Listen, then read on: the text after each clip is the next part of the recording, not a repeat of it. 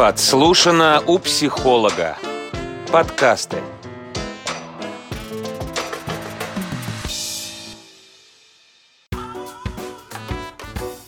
Побормочем. Подкаст для тех, кто не любит размышлять в одиночку. Добрый день, друзья! Это подкасты «Подслушано у психолога» и рубрика «Побормочем». С вами ведущая Анна Филинская. А в гостях у нашего проекта сегодня медицинский психолог, сертифицированный психодраматист Ольга Халепа. Оля, привет! Привет, Ань. Да, спасибо тебе большое. Вот мы недавно с Олей э, говорили на тему манипуляции. Собственно, вы э, этот эфир э, должны были слышать.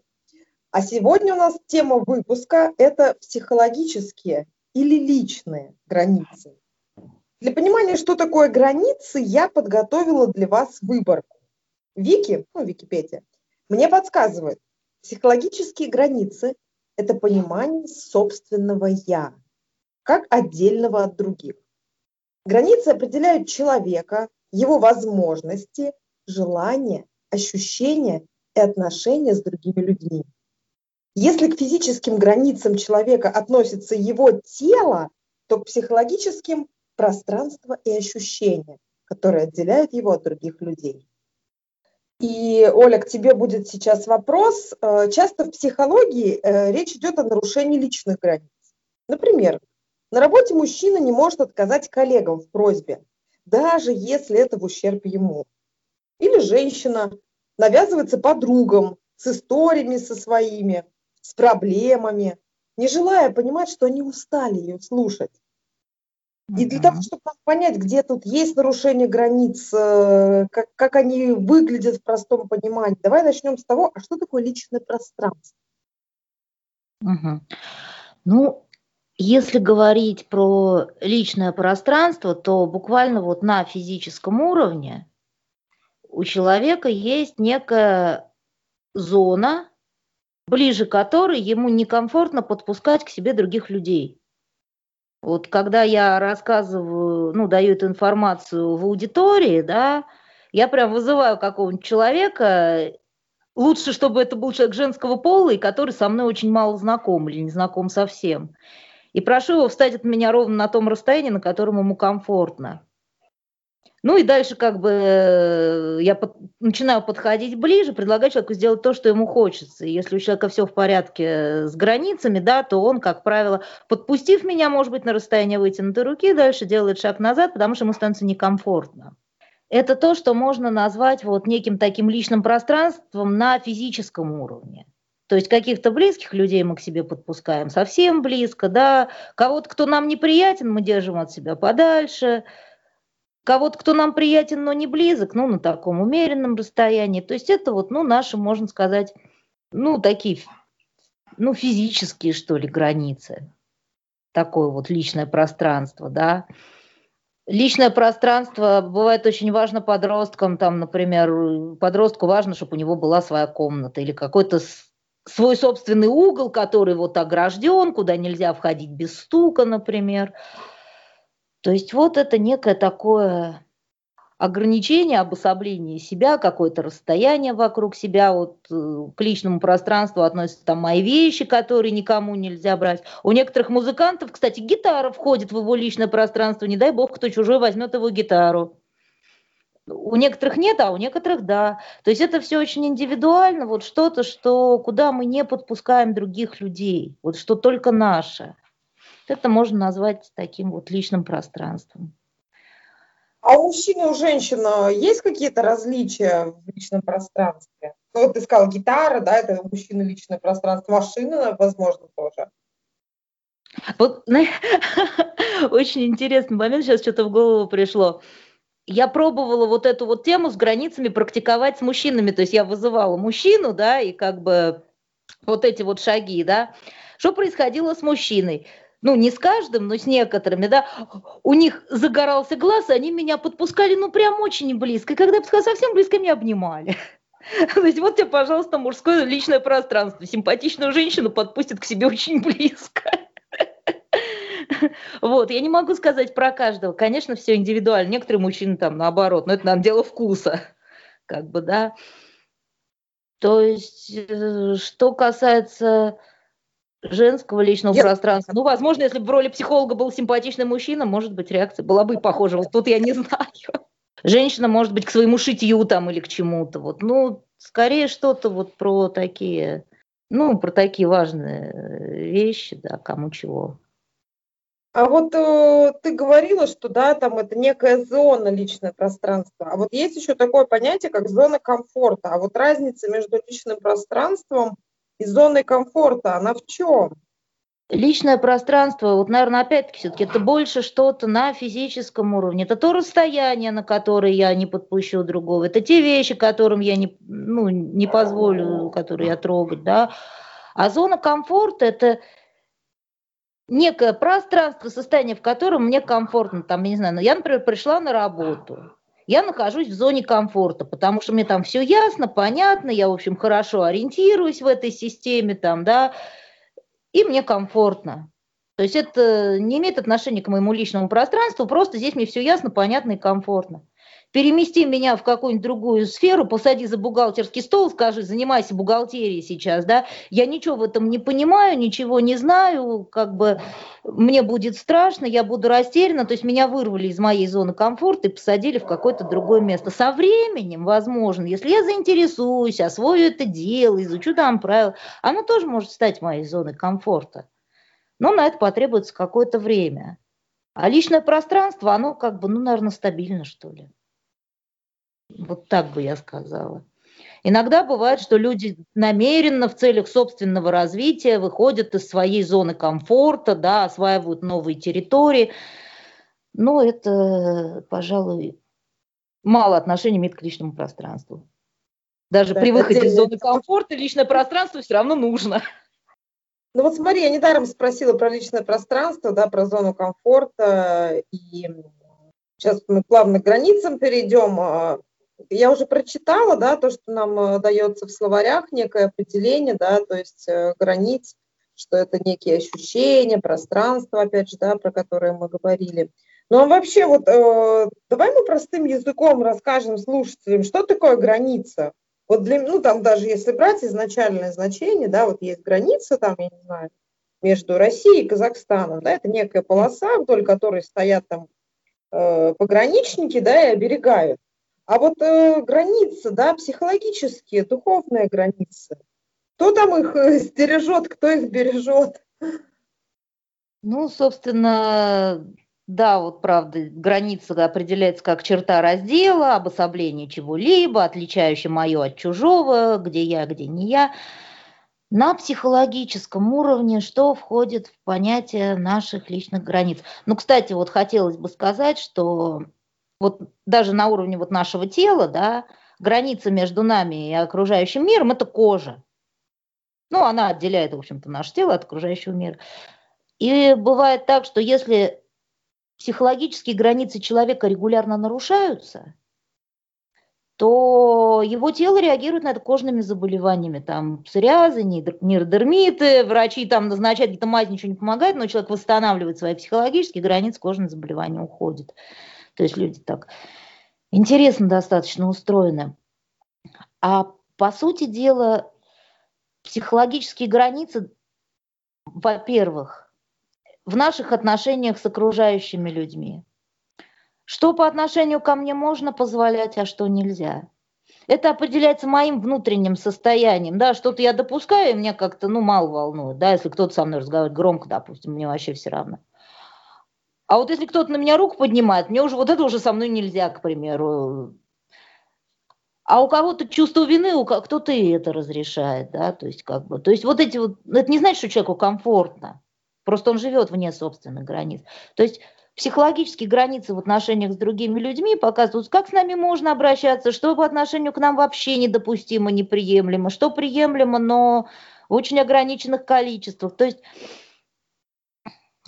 когда мы живем в рамках собственных границ и отстаиваем их, мы информируем окружающих людей об этом теми или иными способами, ну, мы об этом, наверное, попозже поговорим, возникнет такой вопрос, да, и нам тогда комфортно с другими людьми. То есть мы можем чувствовать себя естественно и комфортно.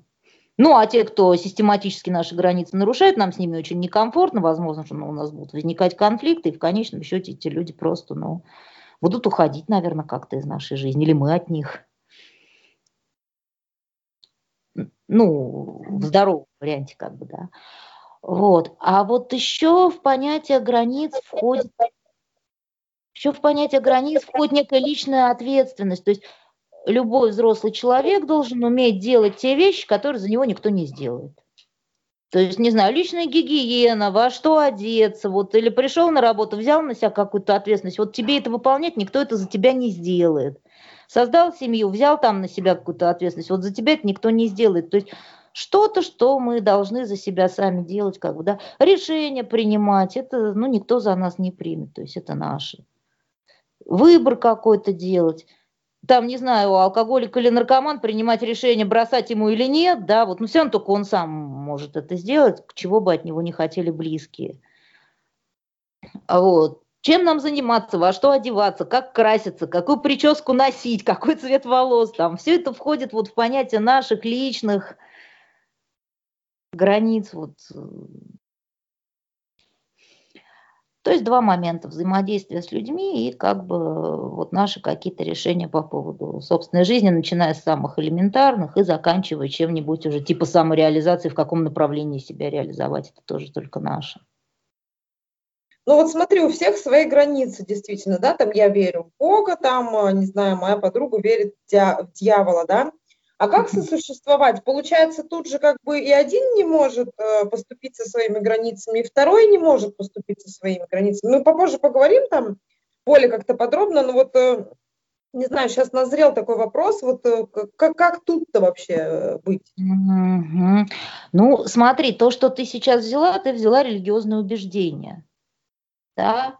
Духовные ну, границы, наверное, да, это, да? Допустим, да? я убежденная христианка, а моя подруга сатанистка. Вопрос, а каким интересным образом она стала моей подругой? По идее, я от таких людей, как воцерковленный человек, буду шарахаться и бежать. Но, ну, всякое бывает, возможно, это подруга детства, и что-то нас с ней еще связывает. Вот тогда оставаться в рамках собственных границ, это общаться с ней по другим вопросам, не затрагивая религиозные темы. То есть я не участвую в ее ритуалах, не говорю с ней об этом, она не участвует в моих ритуалах, мы с ней вопросы веры, религии вообще не обсуждаем, потому что здесь вот для нас это неприемлемо для обеих. Но, возможно, мы вместе там любим вышивать крестиком. Ну, будем вышивать крестиком вместе. А религиозный свой вопрос каждый будет решать отдельно. То есть, ну вот, где-то так лично, я так понимаю, учитываются какие-то при границах? Вот хорошо, да, я задала вопрос, я поняла, про что ты говоришь. То есть, в принципе, как бы мы самосохраняемся, да, то есть мы даже людей выбираем, в принципе, которые, грубо говоря, к нашим границам близки. Ну, в чем, да, конечно, нас же что-то связывает с теми людьми, которых мы выбираем. С кем-то мы по работе вместе. Нравится нам человек, не нравится, мы вместе работаем, нам приходится как-то срабатываться между собой, да кто-то члены нашей семьи, от которых, допустим, ну, можно, конечно, физически отдалиться, если нужно, да, бывает, что люди вместе живут там в одной квартире и как-то приходится сосуществовать. С кем-то нас связывают какие-то увлечения, интересы, то есть, ну, да, и приходится учитывать свои границы, границы других людей, исходя из этого, выстраивать какие-то отношения.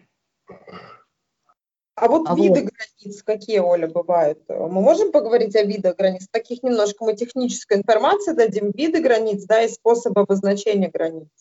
Можем. Коротенечко так, да, чтобы вот понятно есть было. как бы есть здоровые варианты и есть нездоровые на самом деле в построении границ, вот как раз с другими людьми. Один вариант – это изоляция. То есть, ну вот если брать здоровый вариант, такого момента. Да, любому человеку иногда бывает важно побыть одному, чтобы что-то переосмыслить, принять какие-то решения, что-то обдумать. И это нормально. То есть такой здоровый вариант изоляции. Я на какое-то время уединился, для себя там что-то обдумал, информацию переварил, какие-то решения принял там, ну и, что называется, обратно к людям, да. А есть вариант изоляции такой вот болезненный когда, допустим, ну, мне проще приводить в примеры что-нибудь из химической зависимости, да, когда, допустим, алкоголик пьет тайком, утешается тем, что его никто не видит, но при этом ему с этим тяжело, он чувствует себя плохо, но он никому об этом не говорит, он не обращается за помощью, он один на один с проблемой. Или другой вариант, какой-нибудь гиперответственный человек взвалил на себя очень много там ответственности и в семье, и на работе, и везде, да, вот он все это один тащит на себе, ему тяжело, он не справляется, но он молчит, и за помощью он не обращается. Или вот в том примере, когда я человека подзываю, да, и начинаю к нему подходить все ближе и ближе, вот пример изоляции. Человеку некомфортно, он бы рад отойти, но ему, ну, он боится меня обидеть там вот.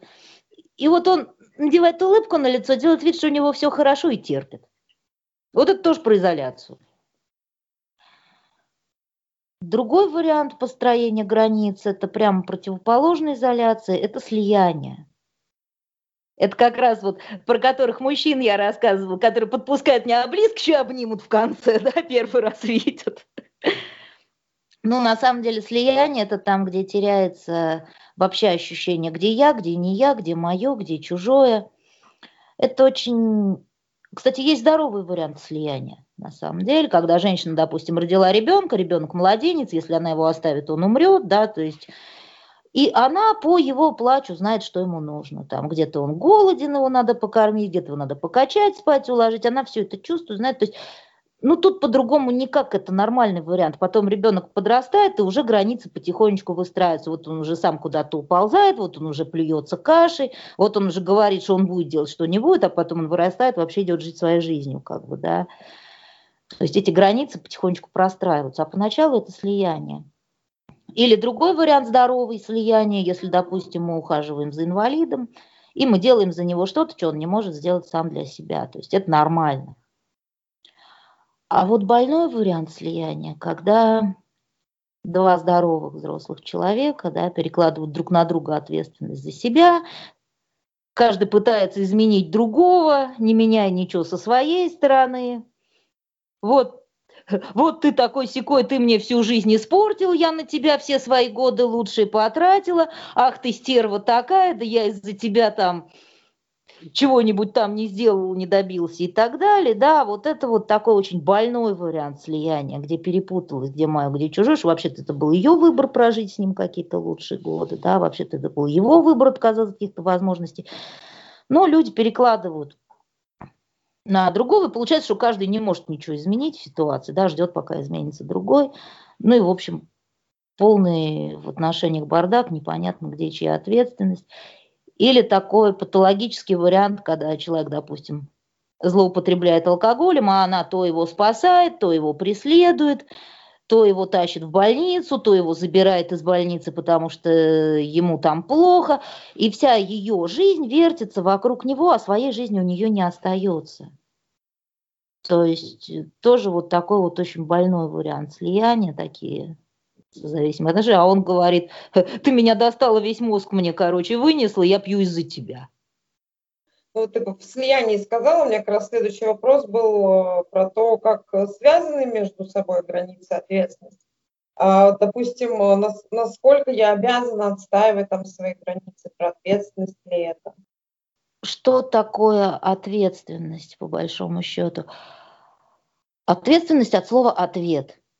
То есть любые мои действия, решения порождают некий ответ из реальности. Любые мои действия там влекут на себя последствия. Вот здесь вот про границы ответственность.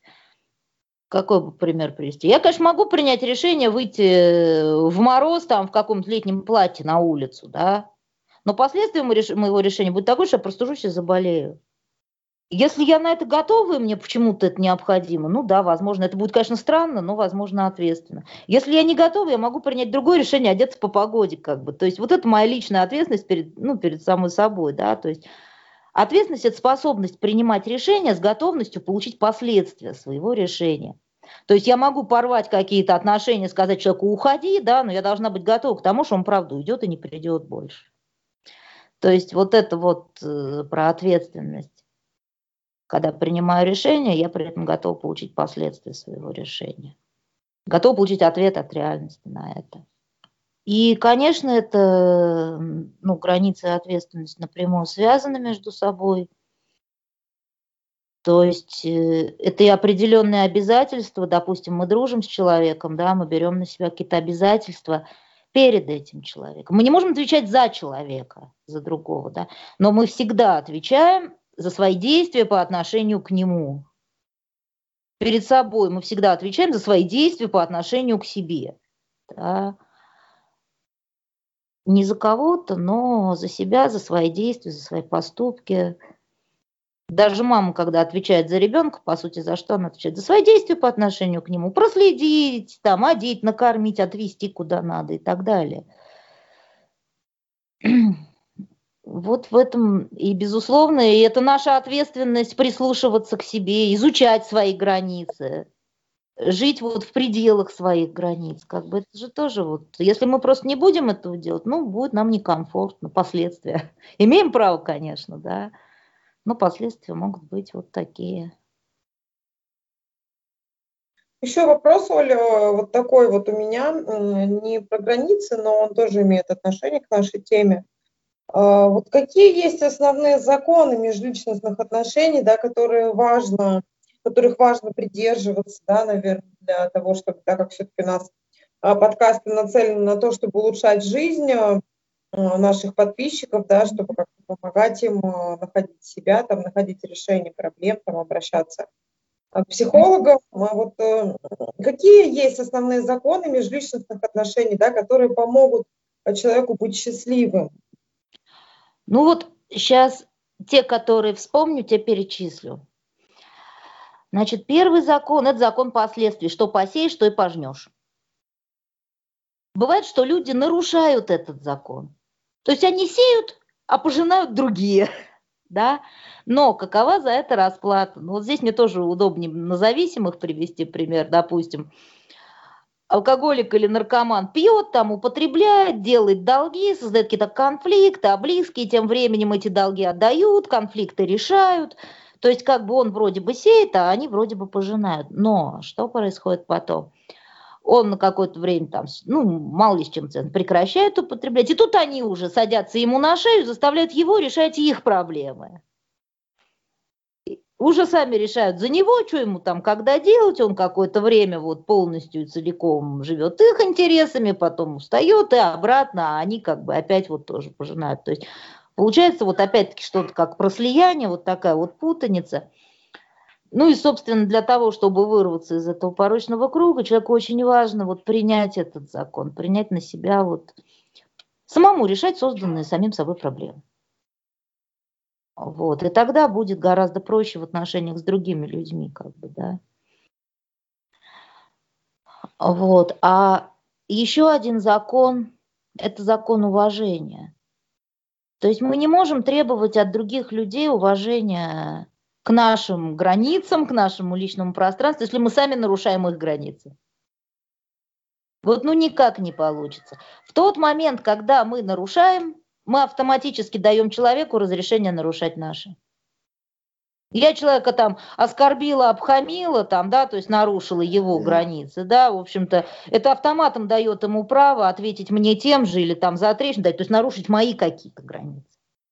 Но если я веду себя корректно, соблюдаю вот эти вот какие-то, да, очень много слов границы, но соблюдаю, то, собственно, у другого человека шансов мало. И очень ярко это проявляется. Вот как раз была фраза «трудно отказать коллегам по работе», да, вот в начале там, в примере. Вот как это происходит? Допустим, человек устроился на работу, он взял на себя определенные обязательства. А потом, по тем или иным причинам, прогулял, опоздал, не пришел, не сделал. И его не, увольня, не увольняют. Но ему сказать, значит так, вот ты тут, тут, тут, тут, тут, вот накосячил, мы тебя увольнять не будем, но ты теперь вот это, это, это, это, это делаешь, да, то есть он нарушил, в ответ его нару, ему нарушили, а он и нет сказать не сможет при таком раскладе, да, и вот он опять попался, то есть, а для того, чтобы и мог, мог сказать нет, это вот важно самому соблюдать вот эти вот границы, тогда и подкопаться будет не к чему. Если этот мужчина живет в рамках собственных границ, несет свою ответственность как бы на работе, да, то ему не составит труда сказать в чем-то нет коллегам. А вот если он им должен по гроб жизни, если они его когда-то прикрывали там, да, то есть он что-то нарушил, вот тут ему, скорее всего, будет трудно до тех пор, пока он не восстановит это вот соблюдение чужих границ. Закон уважения без него никак, зато с ним достаточно тоже живется. Ну, наверное, я думаю, если наши слушатели а, захотят про это побольше узнать, да, и как-то с этим поработать, то они нам напишут, и мы а, дадим твой контакт, чтобы они могли с тобой взаимодействовать, ну или как-то осветим это. Осветим. Угу. Как достичь эмоционального комфорта, сохраняя при этом здоровые отношения с людьми? Ну, для этого нужно как минимум просто знать, что вызывает дискомфорт. То есть четкое осознание того, что я приемлю, что я не приемлю, что мне нравится, что мне не нравится, что для меня, что для меня допустимо и в какой степени, а что нет совсем. То есть, когда я об этом знаю, я могу информировать других людей. Вот, кстати, я забыла про еще один вид границ, совсем который вот здоровый вариант, это проницаемые границы. То есть я открываюсь, и я говорю, да, я открываюсь, и я слушаю человека, что он мне говорит.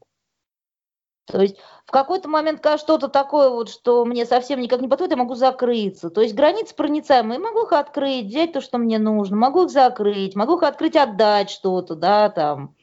И вот так вот, собственно, вот так и достигается такая конструктивная форма взаимодействия. То есть люди не телепаты, они не умеют читать мысли. Бывает, что человек, допустим, меня обидел, он даже сам не знает, что мне это обидно. До тех пор, пока я ему не сказала, что, знаешь, вот когда ты вот так вот говоришь, у меня прям ощущение, что мне в душу плюнули. Он говорит, да, ой, а я и не знал. Я больше так не буду. Ну, то есть, к примеру, да, так же тоже бывает. Очень часто люди просто не знают. А когда мы открываемся, когда у нас границы проницаемые, мы все лучше и лучше узнаем друг друга. И на этом фоне как бы вот прекрасно можно взаимодействовать. То есть только считаясь вот со своими этими границами. Для этого важно их изучать, а для этого нужно быть внимательным к себе. То есть честно признаваться в каких-то вещах. В первую очередь перед самим собой, да. И, соответственно, уже когда мы хорошо знаем, ну, относительно хорошо себя знаем, мы уже понимаем, что, допустим, вот с какими-то людьми мы только вот на приличном расстоянии будем общаться по каким-то вопросам.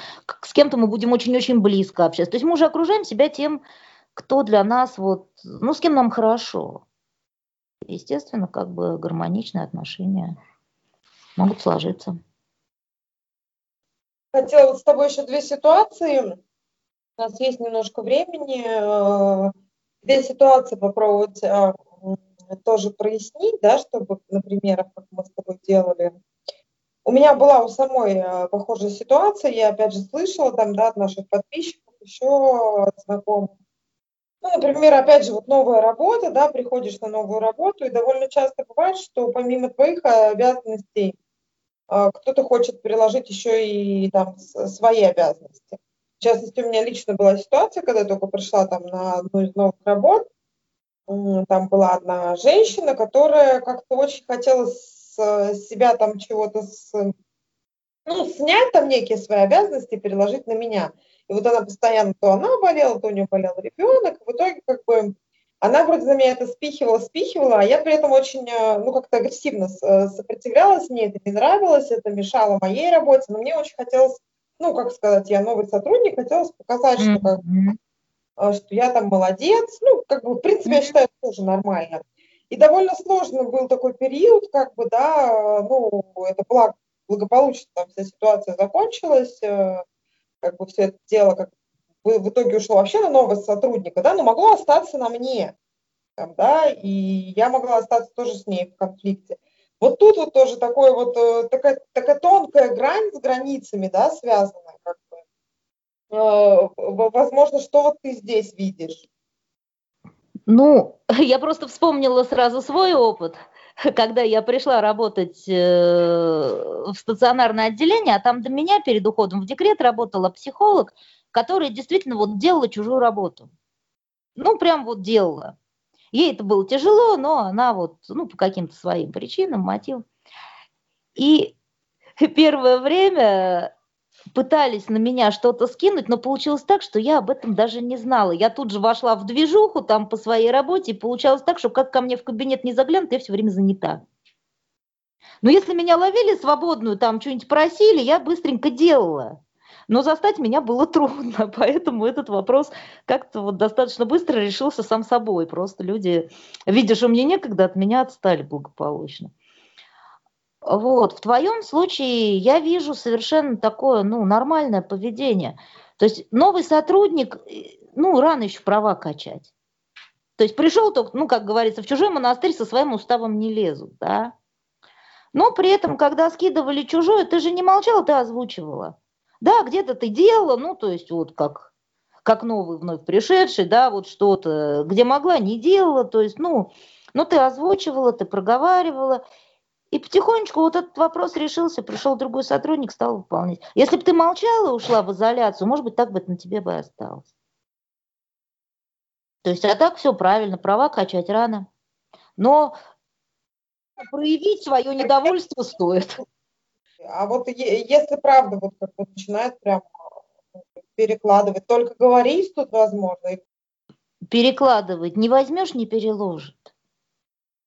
То есть бывает как бы, ну, здесь еще стоит учитывать, в какую систему ты пришел работать. Да? Ну, допустим, сейчас очень много таких вот систем, когда ты приходишь и будь добр впахивать столько, сколько тебе скажут. А если тебе не нравится, ты желаешь ждать какое-то определенное время, увольняйся. Это такая система, там вот эти вот безумные границы. То есть единственное, что ты можешь сделать, это выбор. Либо работать в этой системе вот таким вот безумным образом, либо уходить из нее. То есть и совсем неадекватно внутри нее будет вот воевать отстаивать какие-то не получится. То есть, а вот в рамках каких-то межличностных отношений снять с себя чужую ответственность, это можно. Да, этому человеку это не понравится. Но это не значит, что вы не должны это делать. Например, да. Здесь опять-таки вопрос честности перед собой. Ну, я даже не знаю, второй пример, он очень похож, и, в принципе, тоже там э, девочка, грубо говоря, работает в сфере недвижимости, да, у нее там есть, э, ну, какая-то ну, вышестоящая над ней женщина, ну, и, ну, я знаю, в сфере недвижимости такое иногда происходит, и, наверное, не только в ней, но и в других продажах, да, когда вроде бы окучивала, это окучивает клиента, а потом берут этого клиента, там, начальники, либо там кураторы, кто, и как бы с него проценты получают они, да, и тоже как бы работа нужна, кушать хочется, но вот э, эта история продолжается, да, и вот э, Угу, то есть она получает, но меньше, чем могла бы вот вместе ну, с этими. Уходят, грубо говоря, конечно, уходят, получается, каких-то часть э, клиентов, да, но я думаю, что вот то, что ты сказала до этого, тут, наверное, Про выбор систему.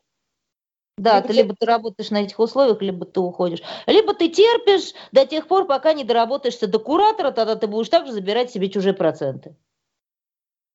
Но это вот это вот, я боюсь, что это как раз такая система, и там совершенно бессмысленно качать какие-то права этой серии. Не нравится, до свидания. То есть я не юрист, конечно, я не знаю, но вот так вот чисто психологически, вот на вскидку очень похоже. Реальная жизнь напрямую связана с нашими границами. Здесь, на самом деле, про внутренние психологические могу сказать. Она посмотрела эту систему. И теперь она уже знает, что когда она окучивает следующего клиента, ее процент заберет куратор.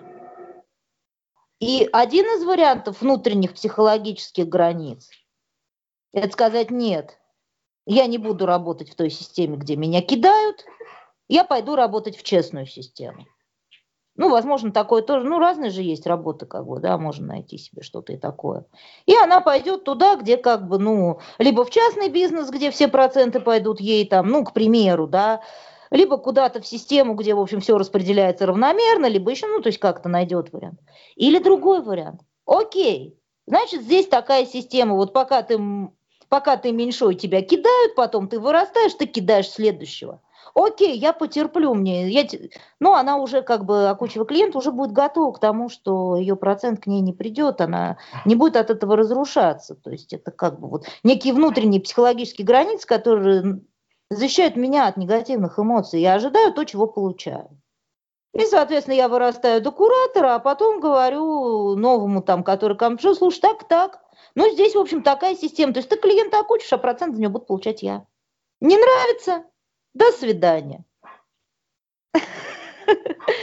То есть как бы воевать с системой бессмысленно, но внутренние границы можно варьировать и действовать, считаясь с ними, принимать решения. Как быть в этой ситуации. Ну что ж, я надеюсь, что мы поговорили, это будет опять же всем полезно, интересно. Мне было лично очень интересно. Я всегда тебе рада, Оля. Да, я тоже тебе. Я напомню нашим слушателям, что у нас в гостях была Ольга Халеп, она медицинский психолог и сертифицированный психодраматист. А, пишите нам, Ольга также работает э, с зависимыми людьми, а, помогает, у нее большой опыт. Это был подкаст по бормочам с Анной Филинской. Слушайте нас, э, подписывайтесь на нас в Инстаграме, на Ютуб э, и других платформах. Пишите ваши вопросы и ваши отзывы. Спасибо. Это был подкаст по бормочем с Анной Филинской. Подписывайтесь на наши подкасты в SoundCloud, смотрите Инстаграм подслушанного психолога и пишите свои комментарии. Подслушано у психолога. Подкасты.